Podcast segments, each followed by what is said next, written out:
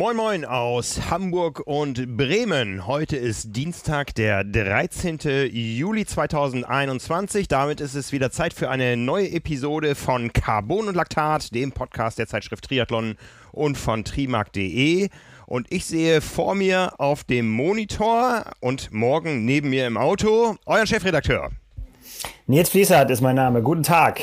Hallo Frank. Ja, mein Name ist Frank Wechsel, ich bin euer Publisher. Wir podcasten heute remote, denn wir haben gerade ganz schön Stress. Das kann man so sagen, ja. Es ist, äh, viele Dinge sind auf einmal, äh, die gleichzeitig erledigt werden müssen. Aber so ist das, wenn Race Week ist und große Rennen anstehen und große internationale Sportveranstaltungen und man nebenbei noch eine Zeitschrift produziert. genau, die Triathlon 192. Wir nähern uns einem großen Jubiläum. Ist im Druck seit wie viele Stunden? Seit zwei Stunden wahrscheinlich. Ja, so, genau.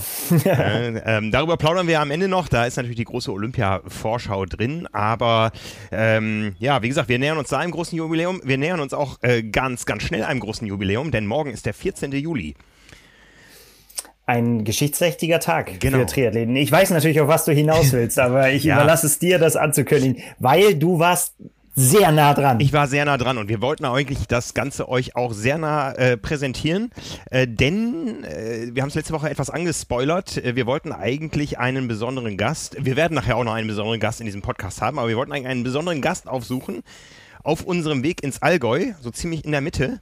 Äh, der hat uns aber abgesagt, weil er grundsätzlich keine Podcasts macht. Wir wollten uns eigentlich mit Lothar Leder treffen, der morgen am Mittwoch vor 25 Jahren als erster Triathlet die 8-Stunden-Marke auf der Langdistanz geknackt hat. Ja.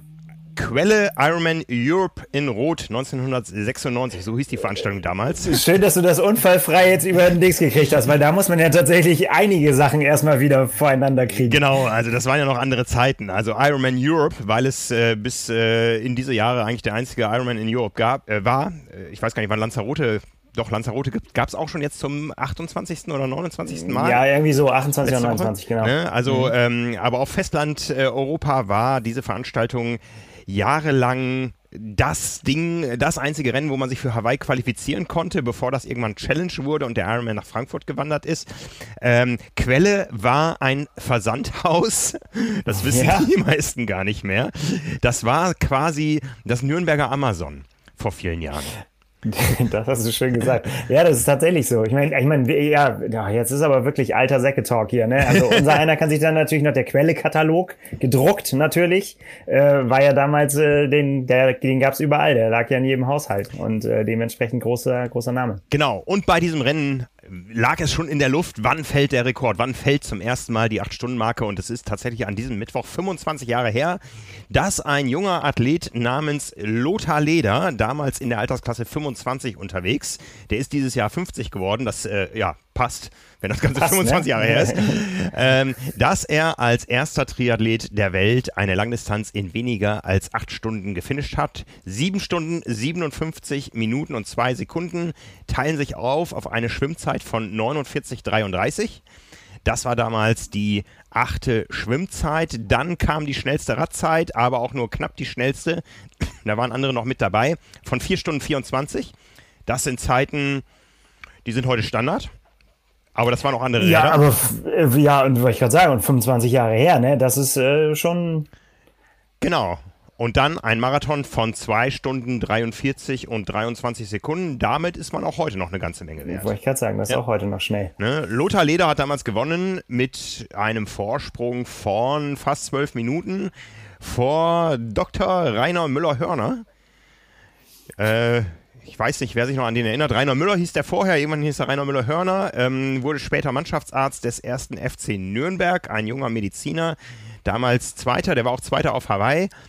Ähm, und äh, Jan van der Marel, das ist ein Name, der ist so ein bisschen äh, in Vergessenheit geraten, vielleicht ein Niederländer. Und dann Peter Reed, ein Kanadier. Das war damals eine große Sensation. Peter Reed startet in Europa in Rot, ja, der blonde ja. Kanadier, ähm, dreifache Hawaii-Sieger.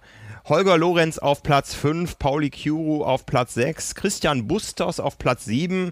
Ähm, ich glaube, auch der war mal Zweiter auf Hawaii, hatte einen ganz, ganz üblen Unfall, von dem es auch Videoaufnahmen gab, wo ein äh, LKW ihn beim Radfahren erwischt hat. Ja, ja also ähm, üble Geschichte. Stefan Holzner, dem späteren zweimaligen Sieger des Ironman Frankfurt, auf Platz 8, äh, Bogdan äh, Nykalus aus der Ukraine auf Platz 9 und Jochen Basting auf Platz 10. Viele Namen, die, an die sich Athleten meiner Generation noch erinnern können. Ich wollte gerade sagen, ich, äh, ich staune und lausche dir schweigend, weil das natürlich alles vor meiner Triathlon-Zeit war und ich freue mich, dass du schon dabei warst und uns darüber berichten kannst. Ja, Frank. das war Aber jetzt, an welcher Stelle bist du denn gekommen? Da ist ja dann, das müssen wir natürlich auch nochmal festhalten jetzt. Dann. Ich, muss, äh, ich wollte gerade sagen, ich muss mal ein bisschen blättern, aber das geht nicht. Denn diese, so weit kann man nicht blättern, meinst nee, du? Ich hab, ich das hab, war gemein. Ich habe hier nur die erste, nur die erste Seite des PDF. Nein, Quatsch, doch, ich bin auf der ersten Seite. Warte mal, da, Platz 62, Frank Wechsel, TSV Wallenhorst, Altersklasse TM18, Platz 5, was damals die Hawaii-Quali bedeutete. Mit, genau, mit einer Gesamtzeit von offiziell 9 Stunden, 12 Minuten und 25 Sekunden und einer Schwimmzeit von 50,59. Das war gesamt 13 und es war die schnellste oder zweitschnellste Age-Gruppe-Zeit glaube ich. So, ne? nämlich. Also, ja, und danach äh, wurde es dann ein bisschen langsamer, ja. Ich guck mal gerade, was habe ich ja. denn, was konnte ich denn radeln damals? 4,55,30 äh, und Marathon in 3,25. Ja, wie gesagt, hat damals für die Hawaii-Quali gereicht, gereicht. Lange ist es her. Ähm, ein historischer Tag, ein geschichtsträchtiger Tag. Es wurde eine neue Weltbestzeit auf der Langdistanz äh, aufgestellt und vielleicht äh, passiert das diese Woche ja wieder.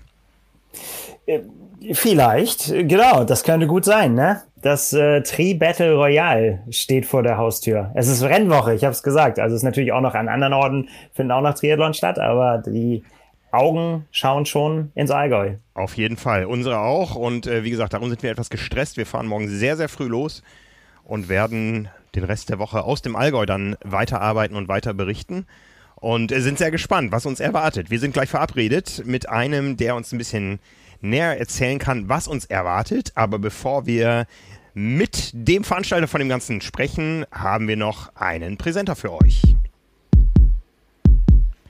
Diese Episode von Carbon und Laktat wird euch präsentiert von 361 Europe. 361 Europe wurde 2016 von Jurian Elsgeest, einem Veteran der Laufsportindustrie in Haarlem bei Amsterdam, gegründet. Und er hatte schon immer das große Mantra, die große Vision, dass sich alles, was er da mit dieser Marke vorhat, äh, beyond expectations bewegt. 361 Europe ist eine Marke von Läufern für Läufer und zwar ganz unabhängig vom Leistungsniveau. Das spiegelt sich unter anderem in einem Ambassador-Programm wieder, das auch diesen Titel trägt, Beyond Expectations. Die Ambassadors, das sind 24 Läuferinnen und Läufer aus neun europäischen Ländern mit unterschiedlichen sportlichen Niveaus. Alle vereint aber die Liebe zum Laufsport und jeder von denen bringt Leistung ganz nach dem Motto Beyond Expectations. Der eine, der will sich für den Ironman Hawaii qualifizieren, der andere, ähm, der hat mit körperlichen oder gesundheitlichen Einschränkungen zu tun. Ich habe da auf der Website gesehen, dass da ein Feuerwehrmann in voller Montur äh, auch in 361-Schuhen unterwegs ist. Und manche andere, die wollen einfach nur ihren kompletten Lebensstil einmal umkrempeln und dabei ein bisschen Gewicht reduzieren. 361 ist eben offen für jeden Läufer. Und wenn auch ihr euch davon angesprochen fühlt und täglich hinter oder täglich Beyond Expectations geht, dann findet ihr auf der Website von 361 Europe ein Formular, wo ihr euch für das Ambassador-Programm bewerben könnt. Und dann seid ihr in besten Kreisen mit diesen Menschen, die wir gerade erwähnt haben, aber auch zum Beispiel mit den internationalen Athletinnen Katie Safarius und Rachel Klamer, die mit zum Favoritenkreis für die Olympischen Spiele in Tokio zählen. Da ist ja heute in 13 Tagen der Frauentriathlon, also den übernächsten Podcast äh, werden wir schon mit äh, Olympiaergebnissen füllen können dann. Oh ja, stimmt. Ja. So schnell geht das, ja. Ja. Auch wir sind natürlich schon diese Schuhe gelaufen. Äh, unsere Kollegin Anna hat da einen schönen Testbericht geschrieben, findet ihr in der Zeitschrift Triathlon. Da geht es um den Meraki. Das ist das beliebteste Modell von 361 Europe und seit vielen Jahren ein treuer Trainingsbegleiter von vielen Läuferinnen und Läufern. Und dieses Jahr kommen noch zwei wirklich neue, coole Modelle auf den Markt. Sowohl für Neutralläufer wie auch für Läufer, die etwas mehr Stabilität brauchen, hat 361 da etwas angekündigt. Ja, 361 Europe findet ihr unter der gleichlautenden URL 361europe.com. Wir stellen das Ganze natürlich auch noch in die Show Notes und auch in den sozialen Medien findet ihr 361 Europe unter diesem Namen und äh, könnt euch da informieren oder eben, wie gesagt, für das Ambassador-Programm Beyond Expectations euch bewerben. Ja, zwei Athleten, ein Veranstalter. Der Veranstalter ist äh, Felix Rüdiger, der auch der Manager von Jan Frodeno ist und der hat sich ein paar Sachen einfallen lassen für das Tri Battle Royale. Ein Triathlon, der ganz anders ist als andere Triathlons. Und mit dem sind wir jetzt telefonisch verabredet. Wollen wir mal versuchen, dass wir ihn erreichen.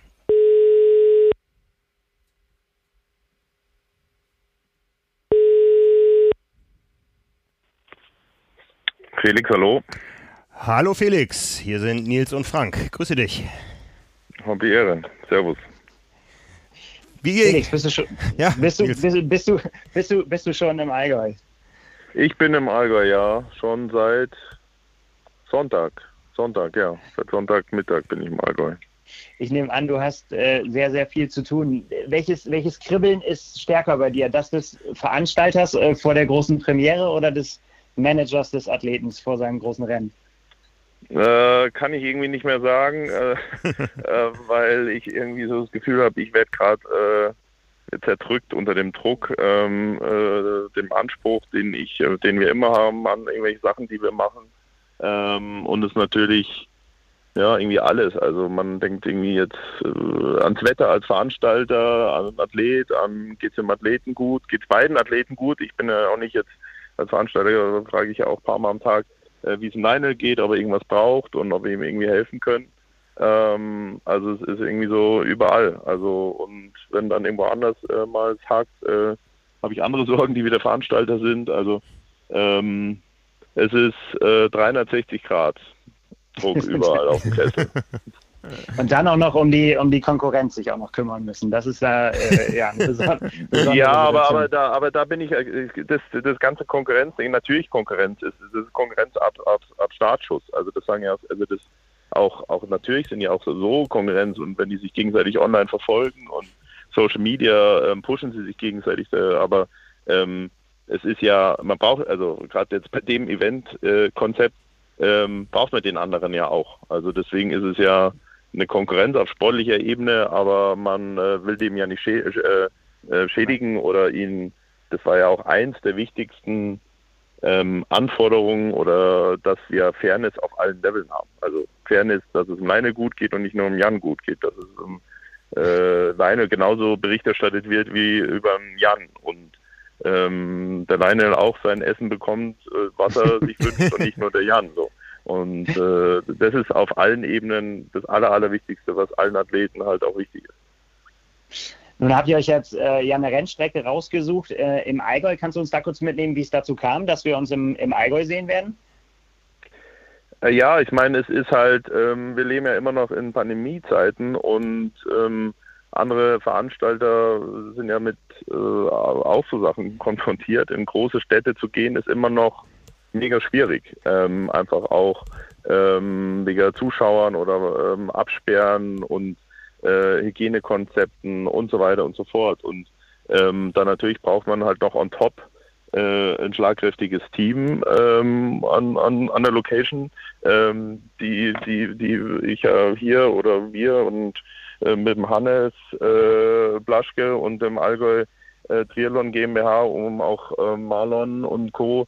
Äh, gefunden haben. Und natürlich brauchst du auch irgendwie die, die Offiziellen der Region von, von Polizei, Landrätin, äh, jede Feuerwehr, jeder muss es ja irgendwie unterstützen.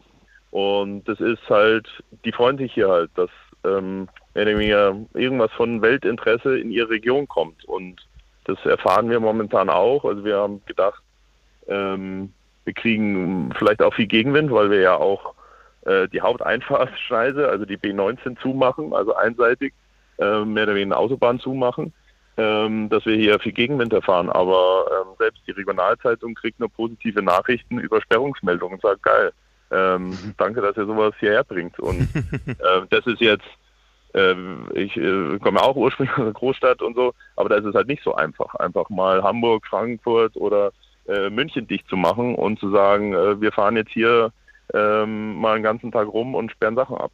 Und deshalb ist es letztendlich so und, und, und ja, und die Location gibt halt auch viel her. Also einerseits ist es auch optisch halt einfach schön. Wir sehen es ja auch aus Übertragungssicht viel. Es ist immer so der Kontrast zwischen Maschine und Natur irgendwie, also äh, Maschine äh, Athlet, Maschine Rad, trotzdem Panorama, Berge. Ähm, und natürlich sagen dann viele wie Allgäu, das ist ja total bergig.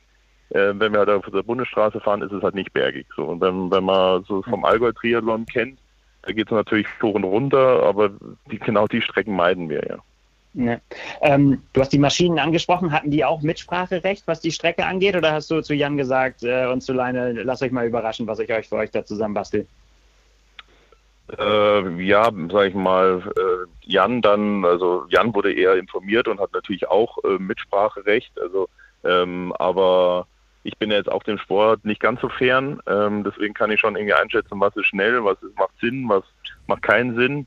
Ähm, und wenn man halt einfach ähm, auch ähm, schnell sein will oder auch irgendwie irgendwie einen, einen, guten Kampf und so, dann ist es halt auch, dass man technisch ähm, auch irgendwie das runterfährt und das, das also die Athleten ja haben jetzt nicht so, also es ist, ist auch irgendwann limitiert. Also hier gibt's halt einfach, du kannst halt nur, die, es war ja irgendwie so all in, entweder B19 oder oder halt nicht gefühlt, weil sonst fahren wir ja halt Höhenmeter ohne Ende. Ja. Und nachdem ja. das funktioniert hat, gab es dann auch gar nicht so viel ähm, Alternativen mehr, weil zum Radfahren war das Radfahren erledigt und Laufen ähm, äh, schaut man ja generell bei jedem Ironman eigentlich, dass es nicht unbedingt super bergig ist, weil das dann sonst ziemlich mies wird hinten raus.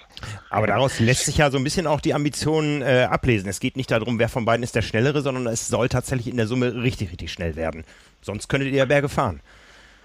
Äh, ja, das also schon. Also natürlich ist auch das Ziel, irgendwie da eine schnelle Zeit hinzulegen. Ähm, aber das ist ja die Frage, die sie auch gleich kommt, äh, was jetzt irgendwie, äh, irgendwie die Endzeit oder eine Rekordambition ist. Ähm, das spielt natürlich irgendwie mit, aber momentan, das hängt von vielen Sachen ab. Also ähm, Wetter, ähm, momentan ist es hier nicht so prächtig. ähm, äh, es hängt von den Athleten natürlich ab. Und wir wissen erst, wenn, selbst wenn es wunderbare Konditionen sind, ähm, wir wissen erst, wenn die, wenn die die Strecke gemacht haben, ob sie schnell ist. Also, weil was ist heutzutage ganz lang ganz viel diskutiert. Was ist eine schnelle Strecke? Also, ähm, ist eine schnelle Strecke eine Top-Ebene-Strecke oder ist eine schnelle Strecke sowas wie Klagenfurt, wo du teilweise steile Anstiege hast, ganz lange Abfahrten? Ähm, das, wir, wir deswegen können wir es nicht richtig sagen und wir werden es dann erst im Nachhinein sehen, es war ja auch zum Beispiel in Daytona, haben wir viele Athleten auch mit Krämpfen zu kämpfen gehabt, weil sie gar nicht gewohnt waren, zwei Stunden am Stück zu treten und gefühlt keinen Tritt auszulassen. Mhm. Ähm, deswegen ist nicht nur einfach geradeaus fahren ähm, und ohne Kurve ähm, muss nicht zwangsweise immer gut sein. So und da kann schon mal auf eine 90 Grad Kurve im Ort, wo man mal 10 Sekunden die Beine hängen lässt, auch nicht schlecht sein. Also man darf halt einfach nicht bremsen. Bremsen ist immer schlecht. So wie wir äh, euch kennen, habt ihr euch bestimmt ganz viel einfallen lassen fürs Wochenende.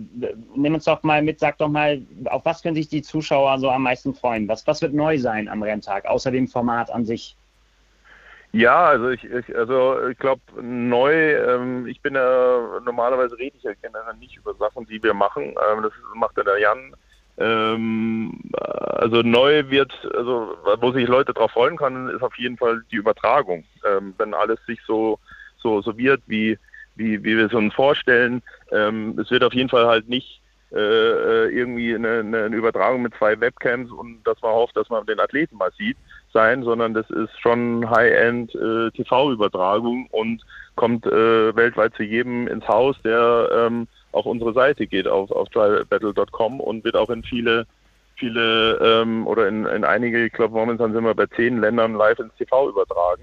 Ähm, da, darauf können Sie sich mal freuen. Und das ist schon mal so per se ohne Paywall-Grenze und, und ähm, beide Athleten werden immer gezeigt. Wir haben tolle Kommentatoren mit, mit äh, Paul Kay, den, den die Triathleten kennen, aus wie ein Ironman ähm, äh, Rennen. Wir haben Helle Friedrichsen als ehemalige Profiathletin, die mehr so die Expertenrolle übernimmt. Ähm, natürlich dann die Daten auch, die natürlich so in der Triathlon-Szene das ist sicher neu, also neu auch vor allem, dass der Janse teilt, also und mhm. live und dass man halt alles reinläuft und wir halt, ähm, äh, wenn alles sich ausgeht, sehr viele Daten haben, die mehr als Geschwindigkeit sind und Watt, sondern halt auch ähm, äh, Herzfrequenz und so weiter und äh, eventuell auch noch andere Parameter noch reinbringen, wo wir noch arbeiten. Das ist halt bei allem ist, was wir jetzt so tun. Erstens für uns ist es das erste Mal, aber viele Sachen, die wir machen, ist auch generell das erste Mal. Deswegen ähm, hoffen wir, dass das alles sowas wird, alles äh, wird. Aber es sind jetzt so Sachen, so Beispiele mit den Daten, die für Triathleten sicher sinnvoll sind. Wir haben einen wir haben in den, in den Autos, die die Jungs verfolgen, also die nicht supporten, sondern hinten dran fahren, da sind LED-Walls drauf, wo man Social Media Messages ähm, hinterlassen kann, die dann auch im Bild gezeigt werden. Dort in den Autos sitzt auch, sitzen auch Experten drin, die quasi unsere Außenreporter sind, die die Kommentatoren ansprechen können, dass die äh, mit denen, äh, dass die Männer sagen, ja, was passiert da jetzt auf der Strecke und warum hat Leine jetzt seine Trinkflasche fallen lassen oder was auch immer ähm, dass die nah, live da dran sind. Wir werden viele Gäste haben oder äh, so ähnlich wie beim Try, Try at Home, vielleicht nicht ganz so off-topic Leute, ähm, sondern versuchen halt auch da irgendwie Experten reinzubringen, ähm, die halt auch Sachen erklären, aber dann auch irgendwie so ein bisschen aus Team, Team Sanders Ecke, Team äh, Lionel Ecke werden Leute geschaltet, manche werden vor Ort sein. Ähm, also wir, ich, ich lese ja auch viele Kommentare, so auch bei euch und so.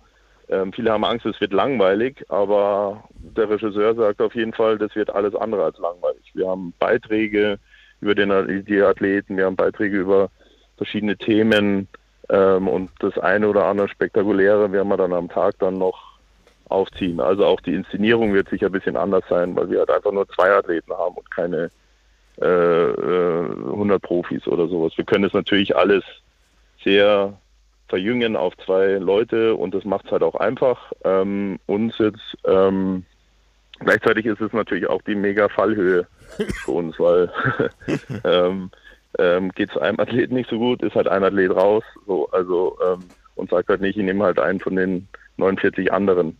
Ähm, das ist halt so der, die, das kann super toll sein, aber wenn was super toll ist, hat man auch eine gewisse Fallhöhe und die, damit müssen wir jetzt klarkommen. Ja, du hast gesagt, äh, du hast gesagt, äh, du hast angesprochen, man hat nur zwei Athleten. Hast du da in viele verständnislose Augen erstmal geblickt, weil was so Genehmigungen und so angeht, wenn du gesagt hast, wir wollen das aufziehen, aber da sind nur zwei am Start? Oder also auch mit, das ist ja ein riesiger Aufwand äh, für, für ein Ereignis, bei dem zwei dabei sind. Also auch die ganze Übertragung oder äh, ist die Idee sofort verstanden worden? ja, ich, also ich, ich verstehe das schon. Die Idee ist halt einfach, wenn man ein Duell, wenn man was anders denken will und Duell sind halt einfach zwei. Das ist ja. halt einfach so. Ähm, so äh, äh, also, und dann kann man sagen, okay, dann nimm halt vielleicht noch einen dritten rein, aber dann warum fällt man aber drei auf? Dann kann man auch vier machen. Aber das geht ja auch gleichzeitig, geht ja auch der, der ganze Anspruch, den wir, was wir auch zeigen wollen mit Daten und Datenübertragung und Kameraauto und jeder Athlet gleich und fair und Fairness, also Fairness auch mit Drafting. Also sobald du mehr hast, ist es dann wieder, da brauchen wir, ich glaube, die, die, äh, da brauchen wir nochmal zehn Kampfrichter. Also wir haben jetzt zwar nur einen Kampfrichter, das hört sich jetzt wenig an, aber die, die, die Quote pro Athlet ist relativ hoch, wenn du es sonst nimmst. Sonst sind die einen auf 100 und jetzt wir einen auf zwei. Und letztendlich, wenn, wenn wir haben ja ganz klare Regeln mit dem Tross, äh, wie ähnlich wie bei der Tour de France, kommt ein Athlet näher als 30 Sekunden, muss der Tross anhalten, raus, kein Windschatten, ähm, äh, die Kameras, wie die fahren. Wir haben auch keine, wir haben auch nur nur zwei Kamera, Foto, äh, Fotokameras, äh, Motorräder. Ähm, da ist auch kein Tross von äh, 30 Leuten, so was man dann auch immer aus der Szene hört. Jo, der Podeno fährt ja mit äh, 30 Motorrädern, der natürlich fährt der weg. So, ähm, das wird es auch nicht geben. Also es ist auf allen Belangen fair. So und nicht nur Sport, also sportlich, ähm, auch die Übertragung. Und wenn wir jetzt viele Athleten hätten, wäre es ein anderes Konzept. Das ist halt einfach die Idee, die Klar. wir haben. Und danach können wir sagen, alle, das war toll, kann man da weiterverfolgen oder das war äh, toll, aber wir machen es trotzdem nicht mehr. Ähm, oder, also wir arbeiten ja sehr hart dafür, äh, alle Beteiligten und ich auch. Ähm, kaum jemand schläft noch, dass es halt einfach toll wird und wir alle sagen, geil, mal anders gedacht, aber ähm, wird jetzt auch nichts ersetzen. Wir haben ja keinen Anspruch, dass das jetzt irgendwie äh, die Ironman-Szene ersetzt oder sowas gar nicht, weil das ist ja alles, wo wir herkommen und wo wir bleiben wollen.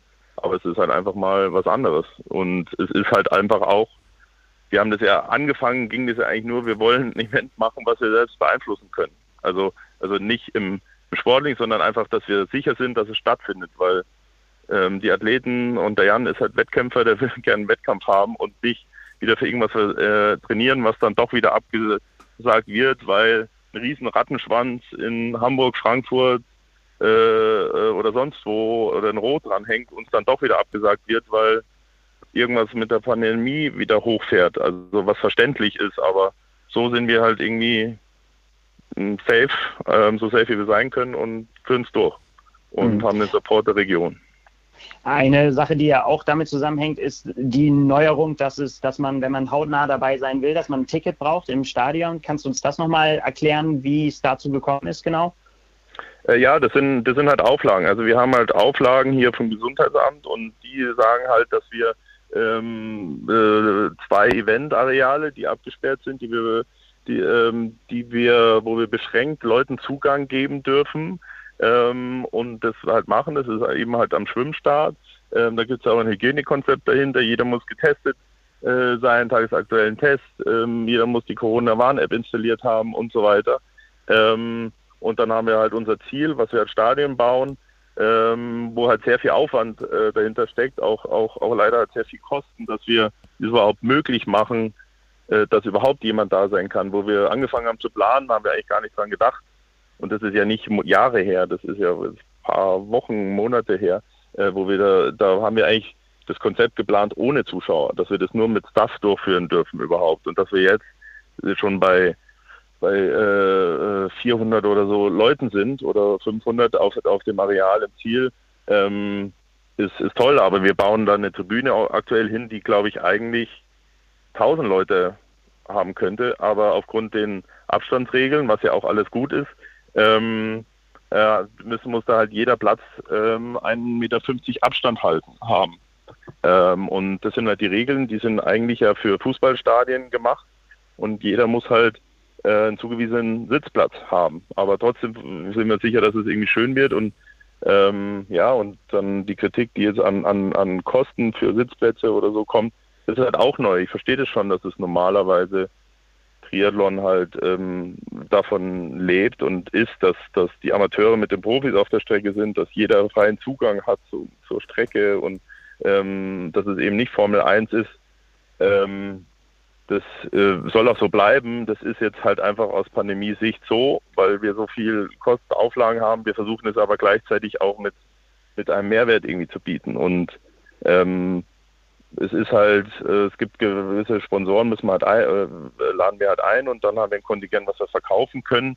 Und so Verkaufen wird es halt einfach irgendwie limitiert und ähm, äh, ähm, refinanzieren wir mehr oder weniger das Investment auch, auch äh, was, was wir haben. Also wir, also verdienen tun wir an den Zuschauern nichts. Das ist ja der Kritikpunkt, der kommt. Ähm, das ist mehr oder weniger äh, ein Tropfen aus dem heißen Stein, was, was, was uns überhaupt das Setup, äh, dass wir jetzt Corona-Proof kriegen, ähm, hinbekommen, die Kosten. Jetzt so, hast du.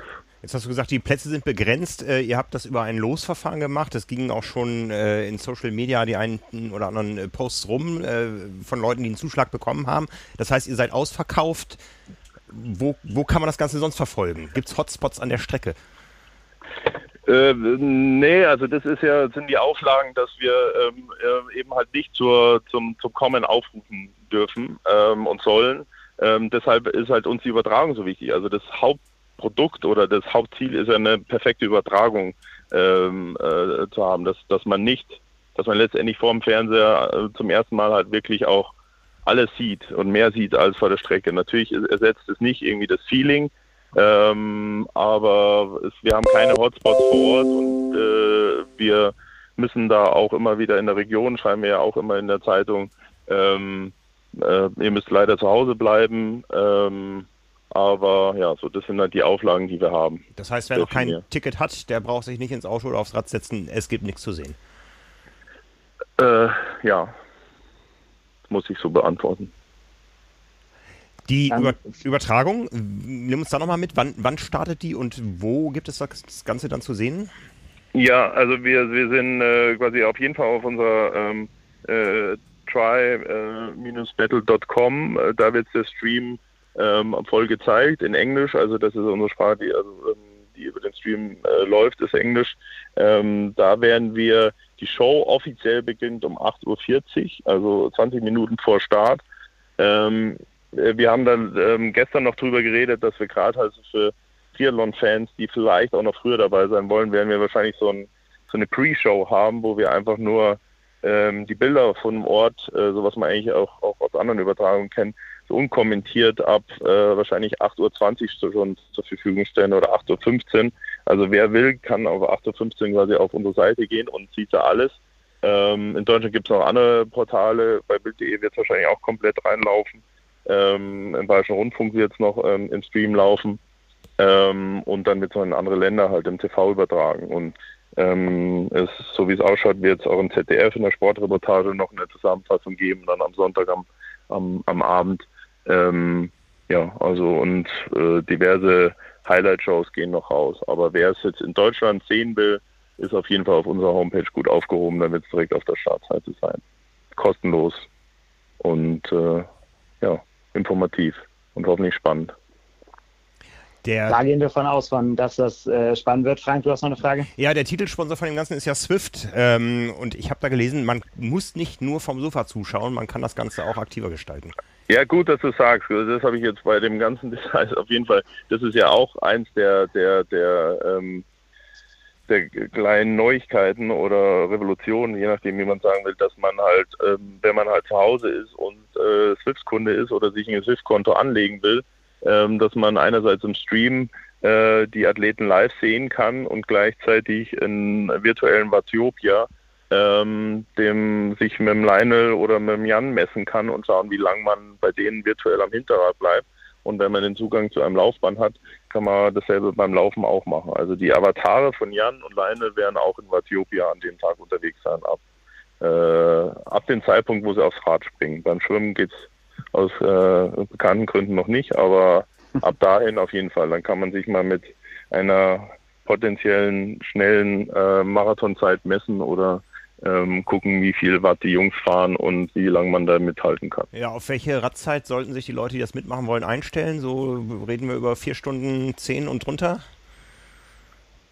Ähm, ich hoffe, also ich, ähm, ich glaube, was, das wisst ihr wahrscheinlich besser, was der Jan in, in Rot gefahren ist damals, glaube ich 4,8 ähm, so eine Zeit sollte vielleicht schon dabei rumkommen, würde ich mal sagen. Also ich kann mir vorstellen, dass Lionel äh, sicher pusht ohne Ende und vielleicht dann noch drunter bleibt. Da sind wir sehr gespannt.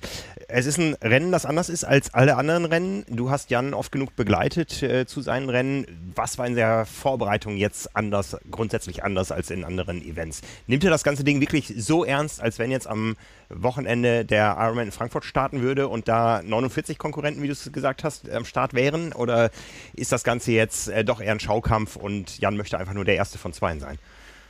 Nee, nee, auf keinen Fall. Also das ist auf jeden Fall kein Schaukampf und das, das äh, habe ich auch in ein paar Kommentaren gelesen, dass das alles nur ein Marketing-Gag ist und dass sie so tun und sich so anstrengen. Also gar nicht. Also es ist alles akkurat und ähm, ähm, und der Jan ist schon äh, genauso fokussiert wie, wie, wie bei anderen Rennen und gerade auch äh, deswegen auch halt Leine. Also das ist ja auch jemand, an dem man sich irgendwie so von der Motivation her gut hochziehen kann. Ähm, der hat da alles dafür getan, dass er fit ist und ähm, ist auf jeden Fall vergleichbar mit, mit allen, also mit den anderen großen Highlights. Ähm, und ähm, ja, also das, das ist jetzt kein, das ist, der ist auch nervös und ich schätze mal auch, dass ähm, äh, ja, also wir sind eh nicht nervös, weil ich halt auch noch eine andere Perspektive habe und ähm, aber die Erwartung ist schon, das ist, wird nicht kampflos ausgegeben, äh, aufgegeben hier auf jeden Fall. Auf keinen. Also das ist ja auch äh, letztendlich, wenn du es so, so, so, so runterbrichst auf zwei Athleten, ist es für die Athleten ja auch, also da kannst du ja nicht rausreden, dass der Fokus dann woanders ist. Also wenn du nicht Erster bist. Also das mhm. kannst du dann nicht sagen, okay, die, die ganze Liebe dieses Podium und wer jetzt einen schlechten Tag hatte, ist am Ende gar nicht so richtig klar. Ähm, der Fokus ist ja auch, wenn es jetzt hier in Deutschland ist und wir es auf zwei Athleten und die Kommunikation so ist, ist ja schon auch auf dem Jan. Also da kannst du nicht sagen, ist, ist jetzt egal. Mhm. Ähm, ja, aber es ist ja auch ein wichtiges Ding. Also es ist ja auch so rein, dass es jetzt auch stattfindet, ist ja auch dem geschuldet, dass kein anderes Rennen im Juli stattfindet. ähm, und einfach so vom Saisonaufbau von Jan immer gut funktioniert hat, auch im Juli einfach ein Rennen zu machen, um dann im Oktober wieder ein Rennen machen zu können auf, auf Top-Niveau. Und leider sind halt alle anderen Langdistanzrennen einfach zu spät. Ja. Aber Nils, ich befürchte, du wirst mir diese Woche noch einen Tipp an, abbringen. Da gehe ich äh, stark von aus, aber dann, äh, dann lass uns lieber nochmal äh, erstmal die ganzen Begebenheiten sich selbst uns angucken und dann schauen wir, äh, was, äh, was wir dann am Ende da ja, werden wir noch ein bisschen drüber philosophieren, glaube ich, wer welche, wie, welche Chancen hat. Auf Vielleicht jeden äh, Fall. müssen wir Felix auch noch mal ein paar Insider-Informationen abbringen. Oder Jan dann selbst. Vielen Dank, Felix. Ja, gerne. Ja, euch eine Macht es schöne gut. Woche da unten. Wir sehen uns. Und, und alle, alle bitte einschalten und gucken, ähm, die wollen. das ist auf jeden Fall Pflichtprogramm. Sommerliches Pflichtprogramm. Anders geht's nicht. Ich, ich sehe euch im Allgäu. Fußball ist vorbei. Jetzt ist Tri Battle Royale. Besten Dank, Felix. Ciao. Ciao. Ciao. Ja, so viel also vom Veranstalter von Felix Rüdiger, der uns ab morgen im Allgäu täglich begegnen wird und den wir sicher noch mit vielen Fragen löchern werden. genau, Felix, Felix, sag doch mal, wie war das noch? Ich glaube, der ist, äh, also wer Felix bei Veranstaltungen schon mal, der ist sowieso schon immer sehr, ja, sagen wir, fokussiert auf äh, das, was da passiert und guckt immer, dass es seinem Athleten, nämlich Jan, der auch ja sein bester Freund ist und so, die sind halt sehr, sehr, sehr eng äh, verbunden, die beiden ähm, dass es dem gut geht und dass der alles hat, was er braucht und dass er das perfekte Rennen machen kann. Und äh, jetzt will ich tatsächlich den Gedanken, dass er sich äh, im, im gleichen Maß als Veranstalter auch um Lionel kümmern muss, dass es dem gut geht bis zum Startschuss, dann äh, und dann danach sicherlich auch wieder. Ähm, aber dass das schon eine besondere Herausforderung ist, stelle ich mir stressig vor. Ja. Ja, ja, ab, absolut. Ich meine, wer Felix Rüdiger und Jan Frodeno mal erlebt hat, äh, der weiß, was das für ein Gespann ist. Also das, das funktioniert äh, so perfekt, ja. Das hat den Sport einmal, äh, oder nicht nur einmal, sondern mehrfach auf ein neues Niveau gehoben. Wenn man sich nur daran erinnert, letztes Jahr war dann diese Idee, äh, ich mache mal ein Triathlon at home alleine. Und ähm, solche Ideen haben vielleicht andere auch, aber Felix Rüdiger schafft es dann halt, das Ganze irgendwo, wie er eben auch erwähnt hat, äh, bei Bild Live zu streamen ähm, und so in Szene zu setzen, dass es eben nicht nur äh, Aufmerksamkeit bekommt und äh, in dem Zuge auch, auch Gelder einwirbt, damals für einen guten Zweck. Das haben wir alles äh, gesehen neulich, was daraus geworden ist, Pumptrack und so weiter, äh, sondern auch, dass es in Sportlerkreisen und in Sportjournalistenkreisen ähm, eine solche Nachhaltigkeit hat, dass die deutschen Sportjournalisten ihn in so einem Jahr wegen dieses Heimtriathlons zum, zum äh, quasi Vizesportler des Jahres wählen. Ja, ich meine, das ist natürlich, wir haben da ja auch schon öfter darüber gesprochen, das ist natürlich Jan Frodeno und die, die Stahlkraft. Und jetzt hat er sich natürlich mit Linus Sanders auch jemanden jetzt hierher geholt, der ähm, wenn man mal seine, seinen YouTube-Kanal anguckt, eine, eine ähnliche Strahlkraft hat auf die internationale Szene. Ne? Natürlich sind in den äh, Ländern auch immer andere oder wir auch als Deutsche haben natürlich noch den Fokus auch deutlich geteilter auch noch auf die vielen äh, guten Athleten, aber so international ähm, sind die beiden schon die, ne, auf, auf die die meisten gucken, würde ich sagen. Mhm. Ja, also ich weiß nicht, ob da hätten wir ja auch noch fragen können. Fragen wir noch die Tage, ob es noch andere Bewerbungen gab, nachdem das Ganze Wir raus sind ja, es ist ja erst der Auftakt. genau. Genau, genau. Also wir werden uns morgen sehr, sehr früh ins Auto setzen und äh, ins Allgäu düsen und ähm, ja, ich habe so ein bisschen Respekt vor dem Wetter. Äh, übermorgen erwarten uns 50 Liter Regen pro Quadratmeter. Ich hoffe, das wird bis zum Sonntag äh, besser, aber dann wird es ein großes Fest. Das wäre Also- natürlich stark, weil ich meine, die, die letzten Jahre, also war ja das Allgäu, also wenn man jetzt den Allgäu-Triathlon als Maßstab nimmt, immer sehr verwöhnt mit dem Wetter. Ne? Es war immer, glaube ich, wenn ich mich so zurückerinnere, so die letzten drei, vier Jahre, würde ich sagen, war es gut. Davor war es ein paar Jahre richtig schlecht. Mhm, mhm. Da äh, war, war immer am Renntag auch Regen, aber ja, das gucken wir dann mal, wie es kommt. Aber ähm, ja, ich bin, ich bin heiß auf die Rennwoche. Ich finde es tatsächlich, äh, es ist ganz anders als, Ja. als sonst, weil man sich halt eben so, auch, auch wir halt eben konzentrieren können, total auf dieses Battle und äh, auch da ja wirklich echt ins Detail gehen äh, können. Ne? Also da werden wir äh, sicher ja viel uns angucken, was da eine Rolle spielt. Werden sicherlich, du hast es gesagt, wir werden nicht drum rumkommen, äh, unsere Favoriten zu nennen oder vielleicht auch noch mal die eine oder andere Zeit abzuschecken. Da kann man sich ja auch äh, sich die Köpfe heiß reden. Ne? Ja. Ich meine, die einen sagen, äh, Sanders hat keine Chance, weil er schon beim Schwimmen abgehängt wird. Muss man sehen, ne? muss man sehen. Kein Mensch weiß, wie, wie Lionel Sanders schwimmt, wenn er für sich alleine schwimmt im Prinzip, mhm. ne? Mhm. oder mit, mit Jan Frodeno dabei, wenn er nicht eben in diesem, äh, in diesem Pack ist. Es ist ja ein, ein anderes Schwimmen. Und äh, für was das gut sein wird und auch für Jan Frodeno. Ich meine, auch für ihn ist es eine Langdistanz, ne? Mhm. Das darf man ja auch nicht vergessen, dass das einfach nicht die die Distanz an sich ja auch nicht vom vom Himmel fällt und dass das mal so eben äh, erledigt werden kann. Also von daher bin ich sehr gespannt. Ja, das ist, das ist äh, eine Frage, die ich mir häufiger schon gestellt habe in den letzten Tagen. Was geht da im Kopf vor? Ja? Ähm, es ist halt nicht der große Rummel einer großen Veranstaltung mit Pressekonferenz äh, mit Wettkampfbesprechungen. Gut, eine Pressekonferenz gibt's auch, Doch. aber es ist ja alles selbst inszeniert. ja. ja. das ist ja alles, äh, liegt ja komplett in deren Hand. Ja, du musst nicht am Tag vorher dich in eine Schlange stellen äh, um dein Rad einzuschecken. Äh, aber trotzdem musst du ja im Kopf wirklich diesen Biss haben, an dem Tag alles zu geben. Und ich meine, machen wir uns nichts vor. Jan Frodeno will Jan Frodeno 2016 schlagen. Ja, seine, seine Weltbestzeit äh, 7 Stunden 35, 39, wenn ich es richtig äh, von allen ja. Ziffern im Kopf habe die steht ja zur Disposition, ja. Das ähm, hieß ja von Anfang an, maybe go for a record, ja. Ähm, und da musst du ja wirklich. Äh, Jan Frodeno hat nicht nur einen Gegner, er hat mindestens zwei. Ja? Jan Frodeno hat Lionel Sanders und er hat Jan Frodeno als Gegner. Und er weiß, dieser Jan Frodeno 2016, der war einfach mal fünf Jahre jünger als jetzt fast 40. Ähm, also für den Kopf muss das eine enorme Herausforderung sein.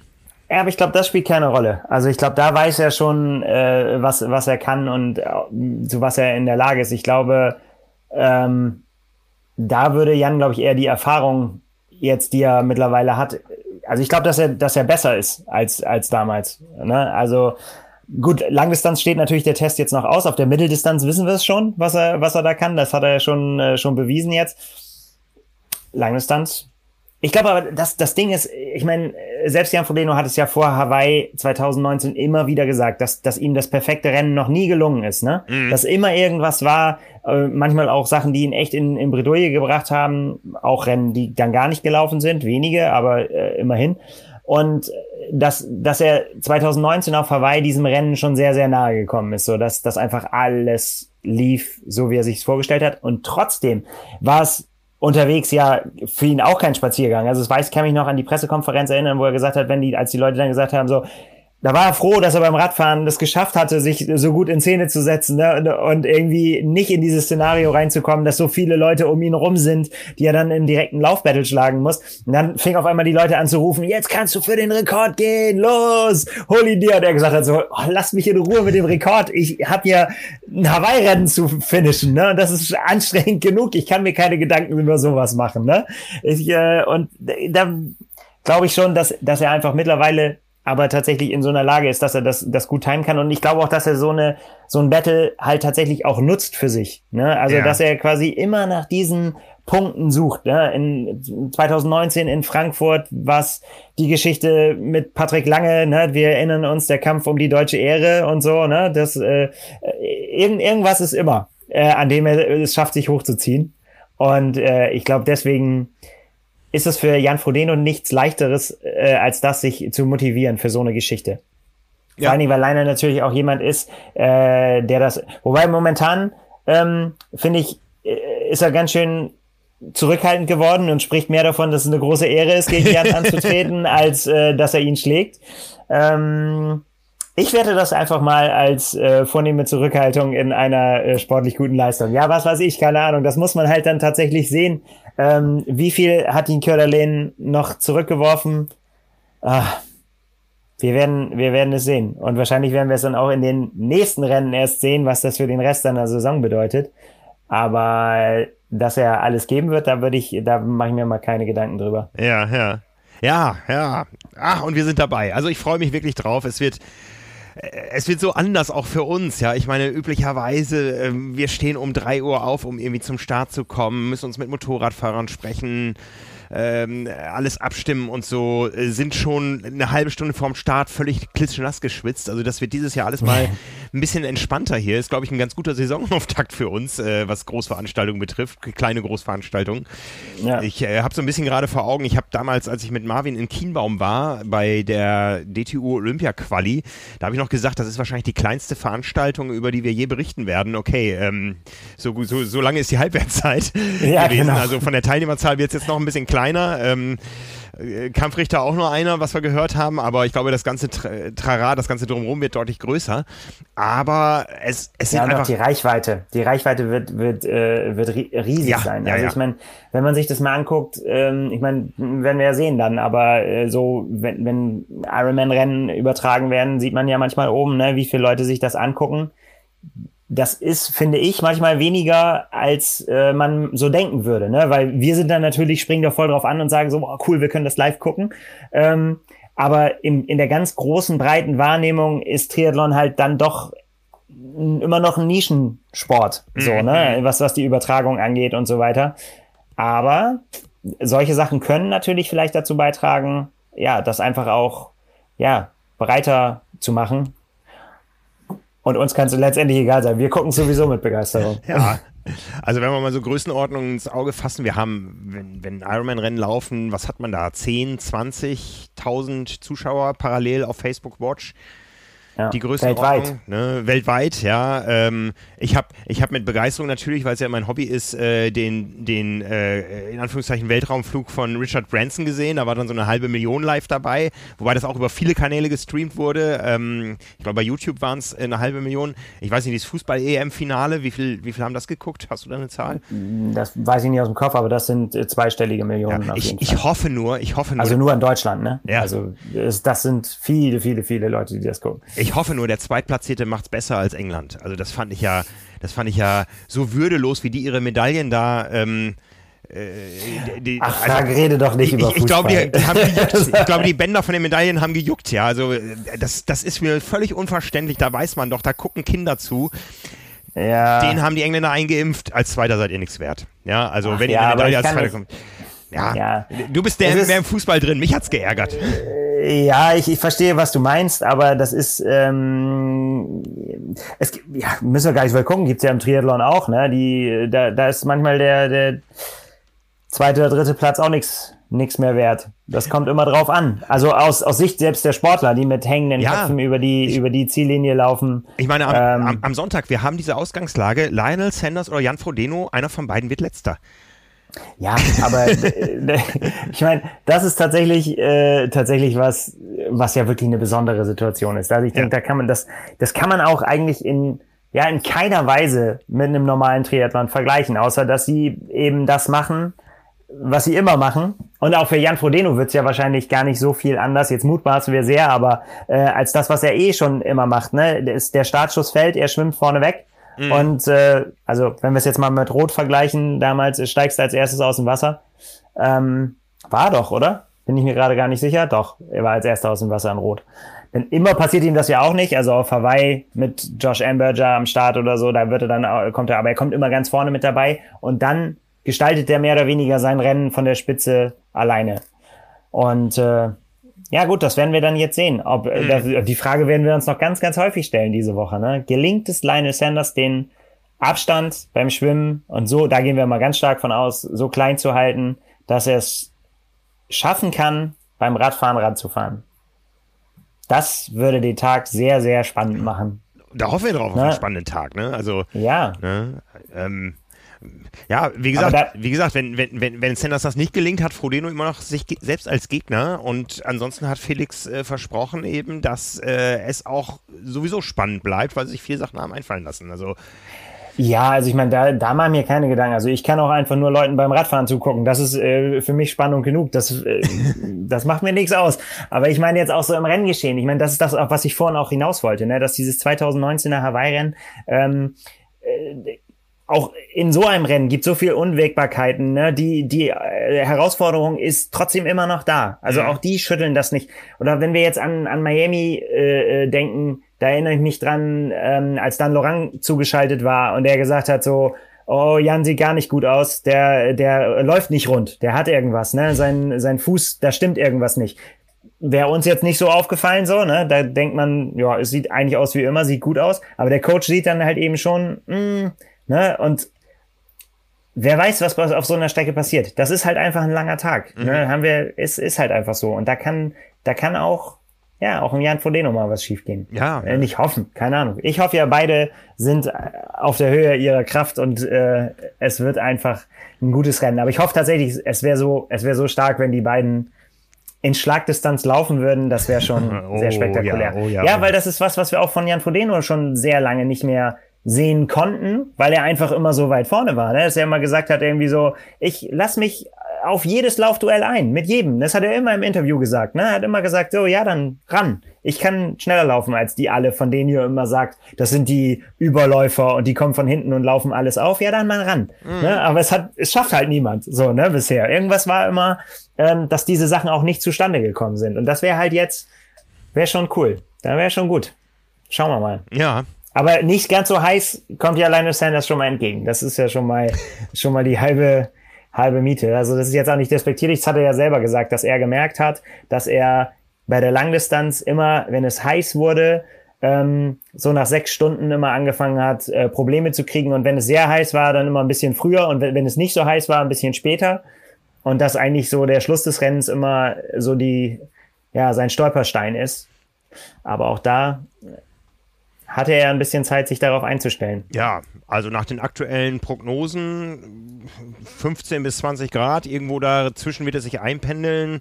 Zum Wochenende lässt der Wind nach. Also da hat man schon Bedingungen, wo es beiden so viel Spaß macht, dass da was richtig Großes rauskommen kann. Den Wetterbericht werden wir auch sehr im Auge behalten. oh ja. den nächsten Tagen. Oh ja, äh, oh ja, ja. Wie gesagt, wir sind ab äh, Mittwochabend vor Ort und ab Donnerstag könnt ihr euch auf das eine oder andere auch auf trimark.de freuen. Ich bin heiß, also ich freue mich wahnsinnig drauf und äh, freue mich aufs Allgäu, äh, freue mich auf nette Menschen da unten und freue mich auf einen ganz besonderen Triathlon-Tag. Ja, das kann man so unterschreiben. Und dann hast, bist du ja schon fast unterwegs. Du hast ja auch dann äh, mehrere besondere Triathlon-Tage vor dir. Genau, ich bin äh, dann vier Wochen insgesamt am Stück unterwegs. Ich werde quasi aus dem Allgäu nach Tokio reisen. Wenn oh, da verschlägt mir schon wieder die Stimme. Äh, wenn denn alles klappt, wie ich es mir vorstelle, also es ist äh, nach wie vor die Hölle organisatorisch eine Einreisegenehmigung nach Japan zu bekommen, aber es gab am Freitagnachmittag einen großen Call mit 75 deutschen Journalisten. Ich habe immer so die Befürchtung gehabt, äh, die letzten Wochen, als mit diesen japanischen Apps irgendwas nicht funktionierte und so, dass ich der Einzige bin, den sie vergessen haben. Aber nein, es geht allen so und es wird äh, kein Zuckerschlecken. Ähm, aber es wird interessant, ja. Also äh, wie gesagt, am Montagabend, ich muss am Montag noch, äh, du fährst mich ja dann, nein, ich fahre dich nach Frankfurt und du fährst das Auto dann weiter zurück in den Norden.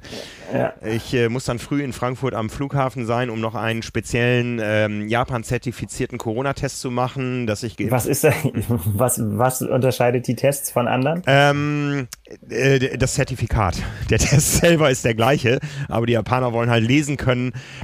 ja, da, da geht's los mit der Absurdität. Also es gibt ähm, im Intranet äh, der äh, Presseorganisation von Tokyo 2020, wie es ja immer noch offiziell heißt, ähm, gibt es eine Liste von zugelassenen ähm, Teststellen weltweit, die ähm, eben diese Zertifikate ausstellen können. Das Ganze ist eine SharePoint-Applikation, wo ein Excel-Sheet drin liegt. Ähm, und ich habe inzwischen erfahren, dass jeder in diesem Excel-Sheet rumschreiben kann. Ja? Ähm. Ich habe nämlich äh, mich um Testtermin im Allgäu äh, gekümmert, wo ähm, ich wusste, dass die auf dieser Liste stehen und dann habe ich mit einem Journalisten aus dem Allgäu ge gesprochen, der hat gesagt, ja, die habe ich da eingetragen, die beiden Institute. ähm, und äh, in diesem Gespräch mit den anderen deutschen Journalisten am Freitag kam auch dabei raus, dass man, egal bei welchem dieser Testzentren man anruft, die sind alle völlig überrascht, dass sie auf irgendeiner japanischen Liste stehen, auf einmal japanische Zertifikate ausstellen äh, können, sollen, dürfen, müssen. So. Ähm, naja, aber zumindest gibt es äh, am Frankfurter Flughafen ein etwas größeres Testzentrum, wo man eben auch für einen gewissen Aufpreis dieses äh, Zertifikat auf Japanisch bestellen kann. Was man dann in die App hochladen muss und dann ähm, wird das hoffentlich, bis man wieder landet in Japan, auch äh, so durchgearbeitet sein, dass die App auf grün steht und man dann einreisen kann. Aber dann ist der Spaß ja noch nicht vorbei. Also wie gesagt, ähm, von, von den 75 Journalisten, die am Freitag im Call waren, da hatten nur die eine Einreisegenehmigung, die sich schon von vor Ort gemeldet haben und lustige Sachen erzählt haben. Alle anderen stehen vor dem gleichen Problem. Es hieß dann aber, ja, eure Flugdaten sind ja hinterlegt, also man ist ja da komplett gläsern. Ähm, innerhalb von äh, ein, zwei Tagen vor Abreise werdet ihr schon eure, eure Einreisegenehmigung bekommen und dann sieht es so aus, dass man in Tokio sich in Schlangen stellt, also eine Schlange nach der anderen. Die, die jetzt früh angereist waren, wo noch nicht so viel Auflauf am Flughafen war, die haben so im Schnitt vier Stunden für die Einreise gebraucht. Ich rechne damit, dass ich da schon den Rest des Dienstags äh, verbringen werde. Ist aber eh Schnuppe. Ich muss nur am Dienstag, ich lande um 12, ich muss an dem Dienstag noch ins Hotel, weil äh, der Anreisetag nicht für die Quarantäne ähm, zählt. Die drei Tage Quarantäne beginnt nämlich am Tag danach erst. Also ab Mittwoch bin ich dann äh, drei Tage in meinem Zimmer eingesperrt. Ähm, habe von den Kollegen, die schon vor Ort sind, gehört, dass dann dreimal am Tag geklopft wird und dann muss man einen Moment warten äh, und dann macht man die Tür auf und dann steht da ein Reisbällchen mit Makrele drauf. Ja, das hast du so, das, ich habe, ich hab, hab, da bin ich gleich hell, hellhörig geworden. das, das, fand ich ziemlich gut. so. Ja, also mein, mein, mein Lufthansa-Tarif äh, enthält zweimal 23 Kilogramm Gepäck. Ich werde ein bisschen Notration an Riegeln und so mitnehmen. Gummibärchen. ne? Denn die werde ich auch brauchen, denn äh, und das ist eine schöne Art, die Quarantäne zu überbrücken. Ich habe mir ein Swift-Equipment auf mein Zimmer bestellt und hoffe, es kommt an. Ja, da äh, kannst du dann äh, alles geben. Wie gesagt, ähm, laufen auf der Stelle würde ich dann empfehlen oder ähm, wie machst du das? Ja, also nach, nach mh, hm, Sagen wir mal so, ich, ich habe ja noch so ein anderes Projekt vor mir, das nennen sie Ironman Hamburg und ich muss irgendwie trainieren. Und äh, wie gesagt, das Radfahren scheint gesichert zu sein. Also Nobu, mein japanischer Ansprechpartner bei Swift, hat mir zugesichert, dass er mir am Dienstag äh, an die Rezeption ein Rad, einen Smart Trainer und einen Ventilator liefert. Äh, und ich hoffe, dass mein Zimmer so groß ist, dass das auch reinpasst. Ja, sonst stelle ich das auch noch in die Dusche, Aufs wo wahrscheinlich Bett. auch das Klo stehen wird. Ja, also ähm, und dann äh, muss ich mal gucken, sobald ich weiß, dass das alles funktioniert und ich auch gutes Internet habe, werde ich bestimmt mal äh, unsere Community einladen zum äh, Live-Swiften. Dann werden wir, werden wir mal ein bisschen streamen und können gemeinsam radeln und uns über Tokio unterhalten. Und äh, wenn mein Zimmer ein Fenster hat, kann ich mal erzählen, wie, wie Japan so aussieht.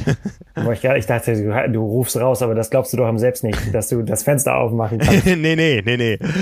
Ja, ähm, und äh, also rein formal muss ich diese drei Tage Quarantäne einhalten. Wenn ich das muss, dann werde ich das auch tun, weil das wird äh, haarklein überwacht. Ich habe allerdings beantragt, ähm, und das ist eine Sonderregelung, wenn man denn nachweisen kann, dass man ähm, nicht deutlich eher anreisen kann, äh, dann wird eventuell von dieser Drei-Tage-Quarantäne abgesehen. Und äh, einer der Nachweise ist zum Beispiel, und da schließt sich der Kreis, dass man vorher noch bei einem bedeutenden Sportevent arbeitet. Und das tun wir ja am Sonntag. So, ne? so ist es. Genau. Ganz genau. Und da das am Sonntag stattfindet, ich erst am Montag anreisen kann, ähm, könnte es sein, dass ich ab sofort arbeiten darf. Ich muss ja dann äh, noch verschiedene Dinge erledigen. Ich muss ins, ins äh, Hauptpressezentrum, ich muss mir meine Corona-Test-Kits organisieren. Also ich habe elf oder zwölf Tests noch vor Ort, die ich aber selber mit Kits organisieren muss. Also man kriegt da so äh, Kits mit äh, Barcode, die man dann mit seiner Akkreditierung verknüpft.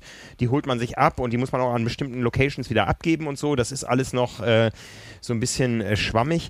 Aber ähm, das äh, hoffe ich, dass das mir genehmigt wird, dass ich eben ab sofort arbeiten darf. Arbeiten heißt nicht, ich äh, mache Tokio-Tourismus, sondern ich darf dann auch nur an die Locations, die ich innerhalb der ersten 14 Tage beantragt habe, sie besuchen zu dürfen. Das ist vor McDonalds. Allem, ne? nee, da, da, das, das kann ich ausschließen. Äh, und zwar aus dem Grund, äh, Restaurants und Supermärkte sind für mich verboten in den ersten 14 Tagen. Und McDonalds ist seit diesen Spielen kein Olympiasponsor mehr. Ähm, so das heißt auch äh, auf dem Olympiagelände, was es so in Tokio wie anders als sonst eigentlich gar nicht gibt. Es sind eher so verschiedene Olympiastätten über die Stadt verteilt. Äh, da gibt es keinen McDonalds. Ja, also Reis mit Makrele gibt es da. Reis mit Reicht Makrele, ne? Den äh, Makrelen, Mac Makrele. da möchte ich ein Bild haben, dann, dass du mir das schickst auf jeden Fall. Ja, das äh, bekommst du, das bekommen, bekommt ihr alle da draußen. Ne? Ähm, ja, von daher ist meine Hoffnung noch, dass ich eben äh, die Dinge, die ich erledigen muss, äh, bevor ich dann eben auch äh, arbeitsfähig bin vor Ort. Also ich darf äh, nicht fotografieren gehen, ohne diese Fotoweste anzuhaben zu haben. Ähm, ich müsste also noch einmal durchs Hauptpressezentrum, denn am Abend meines dritten Tages, vollen Tages, ist ja die Eröffnungsfeier. Und die würde ich schon gerne miterleben, wenn sie schon sonst äh, fast niemand miterleben kann. Das ist ja auch wie alles andere ohne Zuschauer geplant.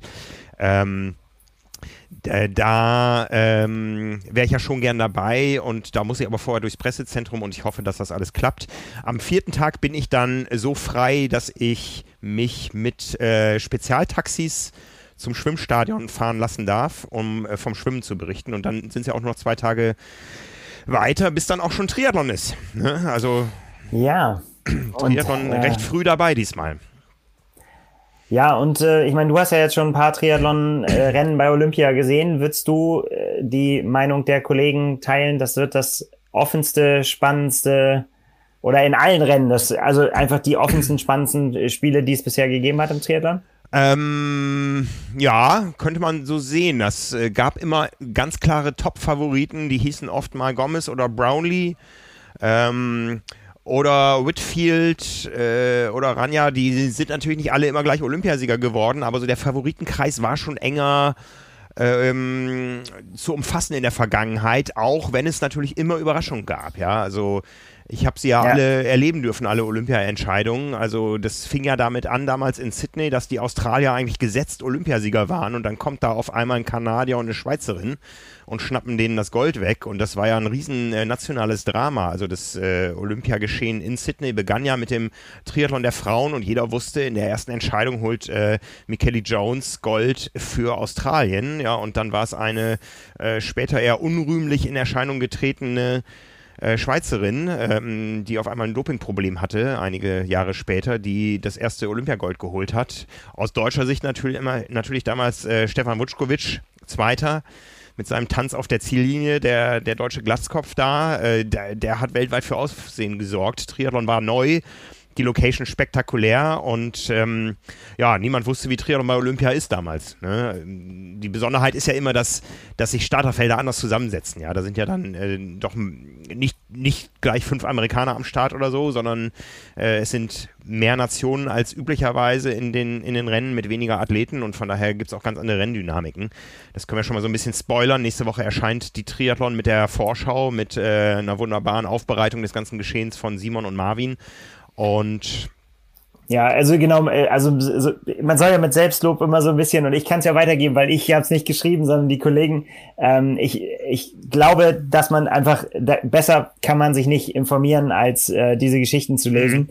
Mhm. Ähm, und wo, wo alle alle möglichen Rennszenarien, die es vielleicht geben kann, analysiert werden mit allen äh, Favoritenchecks. Ähm, zwei große Interviews haben wir noch drin äh, mit Christian Blumenfeld und mit Laura Lindemann, die beide sehr selbstbewusst auftreten und sagen, ähm, ohne da jetzt zu viel zu spoilern, dass sie eine Medaille gewinnen wollen. Ne? Also mhm. das ist tatsächlich dieses Selbstbewusstsein, da reinzugehen und zu sagen, ja, ich fahre da nicht hin, um äh, dabei zu sein. Also dabei sein ist nicht mehr alles, sondern äh, Medaillen sind angesagt als persönliche Ziele, selbst wenn der Verband das nicht äh, macht. Also, ne, finde ich eine sehr, sehr tolle Strecke. 16 Seiten Olympia-Vorschau. Äh, äh, Simon war traurig, dass er nicht noch mehr schreiben konnte. mehr, mehr, Platz konnte ich ihm da nicht liefern, aber natürlich werden wir auch die Online-Berichterstattung dann, wenn wir das äh, Try Battle Royale hinter uns haben, wird dann natürlich hochgefahren. Auch ja, genau, genau. Ich werde dann viele Eindrücke von vor Ort liefern und äh, wie gesagt, bin sehr gespannt. Ne? Also äh, ja, freue mich auf, auf Überraschungen. Ich meine, Überraschungen gab es oft genug. Kate Allen, ja, eine Österreicherin, die auf einmal Olympiasiegerin wird, auch wenn sie keinen österreichischen Namen trug, aber in Österreich fest äh, beheimatet war, damals schon. Ähm, ja, Jan Frodeno, dann vier Jahre später, ja, in, in, in Peking, äh, beziehungsweise in diesem 600.000 Seelen Vorort von Peking. Ähm, es waren immer komplett unterschiedliche Kurse. Also dieses Mal ist er eckig, ähm, es wird heiß, es wird schwül, es wird sehr, sehr früh morgens, was natürlich auch nochmal eine besondere Herausforderung ist. Ja, 6.30 Uhr äh, lokale Ortszeit ist der Start. Ähm, aber ich glaube, man kann auch trotzdem sagen, dass noch nie die Vorbereitung auch darauf noch nie so akribisch war wie jetzt, glaube ich. Also äh, egal, wo man hinguckt, sieht man Athleten, die in Hitzekammern trainiert haben, die sich darauf speziell vor, ja. die spezielle Anzüge testen und so weiter. Ich meine, das hat Jan Frodeno, wenn ich es richtig weiß, damals auch. Er hat sich ja bewusst für seinen weißen Anzug entschieden damals, weil er gesagt hat, so, hey, das ist, weiß ist angesagt, ne? Es wird heiß, Jungs. Ja, ja, so, ne? ja. Deswegen äh, starte ich in weiß. Ähm, aber auch da gibt's ganz, ganz viele, die da äh, was machen. Auch beim Radmaterial äh, wird mittlerweile nicht einfach gesagt, ich fahre mit einem Rennrad, sondern ne, es wird da auch auf alles Mögliche geguckt, was, was man machen kann. Äh, auch Aerodynamik spielt äh, auf der Kurzdistanz jetzt sogar eine Rolle. Ähm, ne, also richtig, richtig ausgefeilt und äh, ja, trainingstechnisch und so weiter natürlich sowieso. Und beim Laufen über das Thema Carbon-Schuhe haben wir oft genug gesprochen. Ähm, ich glaube, so diese Akribie, da ist schon, schon sehr, sehr viel reingeflossen. Und es ist ja auch äh, verrückt, wenn wir dann auch noch über die Norweger, das kommt ja alles noch äh, sprechen, aber wie lange diese Reise jetzt schon geht, Ja, ne? diese, ja. dieses Unternehmen, wir wollen in Tokio Gold holen. Ja, das ist ja echt verrückt, dass es jetzt nur noch ein paar Tage hin ist und äh, dass wir dann sehen werden, wofür das alles gut war. Dieser mega Monsteraufwand, die die betrieben haben. Ja, Ja. Ähm, also dass die Spiele stattfinden, das wissen wir jetzt alle. Ja, man, man kann darüber unterschiedlicher Meinung sein, aber ähm, in der ganzen Vorberichterstattung ging es ja nur noch um Corona und wie viele Zuschauer und geimpft und nicht geimpft. Und äh, ich meine, mich beschäftigt das Thema ja auch, wie funktioniert das Ganze vor Ort, weil ich erstmal vor, vor relativ großen logistischen Herausforderungen da stecke. Ja, also das ist alles nicht so einfach mit Hotel hin und her buchen was weiß ich irgendwie. Ähm, aber wenn wir uns zurückerinnern, als es auf die ursprünglich geplanten Spiele äh, zuging und Corona noch kein Thema war, da war das bestimmte Thema die Hitze. Ja, und was bedeutet das für die Athleten? Ja, und das ging in allen, in allen äh, Sportarten, die, die Outdoor stattfinden, äh, ging das rauf und runter und teilweise interdisziplinär. Ich weiß noch, dass mich irgendwann ein äh, Rudermannschaftsarzt kontaktiert hat und mich gefragt hat, was denn die deutschen, äh, was denn die Triathleten auf Hawaii da für komische Stirnbänder hätten. Vielleicht ist das ja auch was für Ja. Rudern. Ja, also ähm, und äh, da hat sich ja nichts dran geändert an den Voraussetzungen. Ja, es ist heiß, also momentan reden wir so über Temperaturen von nachts 25 Grad und tagsüber geht's dann äh, deutlich über 30. Ähm, das Ganze bei einer sehr hohen Luftfeuchtigkeit, also es regnet da jeden Tag. Ähm, es muss einfach tierisch schwül sein. Und daran hat sich nichts geändert trotz Corona. Ja, die Bedingungen für die Athleten äh, am Kurs hat sich nichts geändert. Ja, es werden weniger Zuschauer an der Strecke stehen. Das wissen wir alles. Ähm, wie weiträumig das abgesperrt wird, weiß ich nicht. Also ähm, äh, es gibt äh, einige Events, die finden komplett unter Ausschluss der Öffentlichkeit statt, wie eben äh, das Schwimmen, wo ich ja auch stark involviert bin. Da wird es richtig Geisterstimmung geben. Ich weiß nicht, wie es beim Triathlon ist. Ich erinnere mich an die Bilder vom Testrennen damals. Da hat die Öffentlichkeit eigentlich kaum Notiz von äh, genommen. Ja, also in den Fernsehbildern hat man da ein paar Menschen auf dem Arbeitsweg gesehen, aber eben äh, keine aktiven ähm, selbstgewählten Zuschauer, sondern das waren Menschen, die sich da bewegen mussten in der Stadt. Ähm, ja, ich, ich bin, bin sehr gespannt. Ja, also Ja, auf jeden Fall, aber alleine auf den, den sportlichen Showdown in allen drei Rennen, das ist ja, Ja. auch nochmal das Besondere. Ne? Wir haben jetzt ein Rennen mehr äh, und auch eins, wo man drauf, drauf gucken kann. Ähm, ja, äh, das, also die, die sportliche Wertigkeit wird gigantisch. Ja. Also das, da, das kann man, glaube ich, jetzt schon so sagen. Und genau.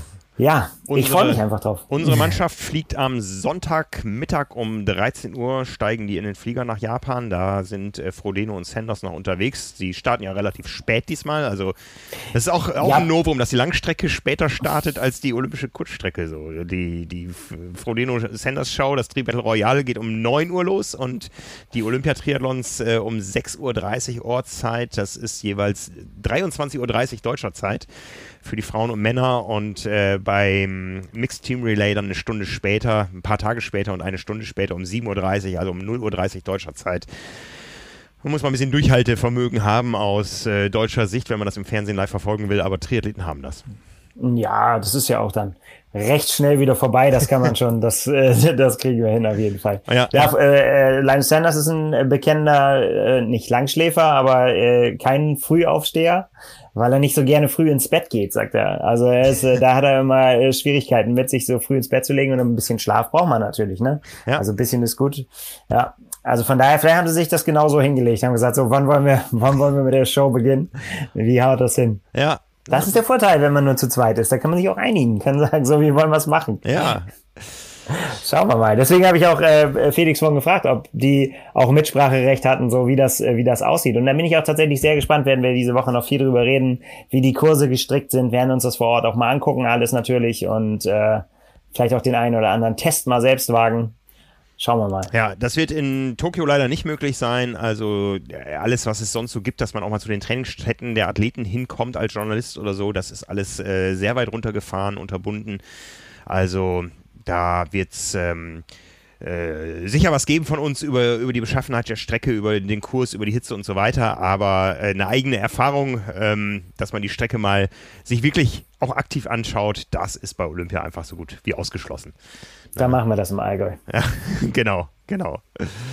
Ja, von daher gehen spannende Zeiten los. Ich bin dann, äh, wie gesagt, drei Wochen ziemlich genau in, in Tokio. Wie gesagt, nach zwei Wochen darf ich mich auch frei bewegen. Ja, ähm, bis dahin ist es so, dass ich, äh, außer wenn ich in meinem Zimmer bin, durchgehend Maske tragen werde und muss und äh, mich auch nicht irgendwo sportlich outdoor groß bewegen kann. Also wenn es irgendwo ein Olympia-Areal gibt, wo es auch ein bisschen Außenfläche gibt, dann dürfte ich, glaube ich, wenn ich das richtig verstanden habe, von der Theorie her dort mit Maske laufen. Ähm, ja. Schön wie im Knast, so im Innenhof immer. genau, genau, genau. genau. Ne?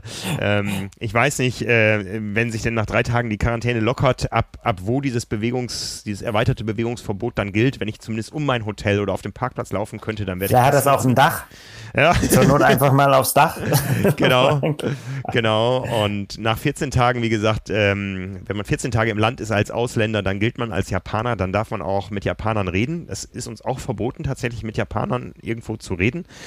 Ähm, ja, äh, man will einfach Japan und. Ja, ne, also die, die, die große Angst vor dem Superspreader-Event ist da allgegenwärtig und äh, wie gesagt, so wie wir das gesehen, gehört haben, auch von Kollegen, die vor Ort sind, wird das auch wirklich sehr, sehr streng gehandhabt und ernst genommen und von daher freue ich mich dann auf den Tag 15. Dann habe ich noch eine Woche Tokio, wo ich äh, Outdoor laufen darf ähm, in der Öffentlichkeit und äh, ja, also ich habe keine Illusion, dass ich irgendwo mal in, zum Schwimmtraining komme da, auch wenn ich neun Tage am Stück im Schwimmbad bin, werde ich das Wasser nicht berühren dürfen.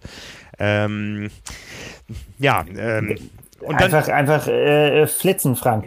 Einfach runter von der Tribüne, 50 Meter Sprint und auf der anderen Seite wieder raus. Genau, genau. Das, äh, äh, soll ich das machen, während, während die Wettkämpfe laufen? Dann ja, kon also könnt, könntest dann komm von ich, aus. Ich komme ich ins Fernsehen, aber nicht mehr nach Hause. Ja. Oder sofort nach Hause. Ich weiß es nicht. Ja, genau. ne? Und ähm, werde dann also gut getapert beim Ironman Hamburg an den Start gehen. Sehr gut, da freue ich mich drauf. Ja. Ne? Also, es kommen bewegte Wochen. Äh, direkt nach den Olympischen Spielen ist ja auch schon die Triathlon-Europameisterschaft auf der Langdistanz, die Ironman-Europameisterschaft in Frankfurt. Eine Woche da drauf ist schon wieder Allgäu, Allgäu-Triathlon. Ich bin gemeldet auf der Mitteldistanz, halte es aber für eine mäßig gute Idee, eine Woche vor dem Ironman Hamburg noch eine Mitteldistanz im Allgäu zu machen. Da muss ich nochmal tief in mich gehen und dann ähm, kommt der Ironman Hamburg und dann geht es auch weiter. Eine Woche später ist, glaube ich, schon rot und, und so weiter und so fort. Und, und so weiter und so irgendwann fort. Irgendwann ist Hawaii, genau. ne? Ja. ja, das wird gut. Ach, auch Frankfurt und so wird gut. Also da, da sind äh, da sind auch noch so viele Geschichten noch nicht zu Ende erzählt, die, Ja. äh, die dieses Jahr noch da interessant werden. Mhm. Ähm, schauen wir mal, wer dann tatsächlich da überhaupt bei den Rennen immer immer noch an den Start geht. Denn wir haben da ja schon oft drüber gesprochen. So viele gibt es nicht mehr, so viele Gelegenheiten. Und dann werden wir sehen, wer es bis nach Hawaii schafft. Ja. Gut, aber erstmal erstmal schaffen wir es bis ins Allgäu. Wir melden So uns von dort. Ja, also diese Woche äh, Tri-Battle Royale. Nächste Woche dann Podcast äh, von Bremen nach Tokio. Nächste Woche Ja. Dienstag und die Woche drauf hast du Urlaub und das können wir schon mal ankündigen. Die Nachrennanalyse der Olympiarennen gibt es dann mit äh, Simon zwischen Norddeutschland und Tokio und äh, wir bleiben euch also treu da draußen über die nächsten Wochen. Es gibt viel zu erzählen. Von daher freuen wir uns auf das, was da kommt, wünschen euch äh, ganz viel Spaß beim Verfolgen dieser spannenden Rennwoche. Wie gesagt, schaltet äh, durch auf allen unseren Kanälen, werdet ihr was zu sehen bekommen vom Tri-Battle Royale im Vorfeld am Renntag dann, wie Felix Rüdiger es erzählt hat, auf der Website des Veranstalters ein Livestream, von dem er Großes versprochen hat, von dem wir uns viel versprochen und mit der Analyse danach sind wir dann wieder am Start. Also, macht's gut. So machen wir es. Bis dahin. ciao. ciao.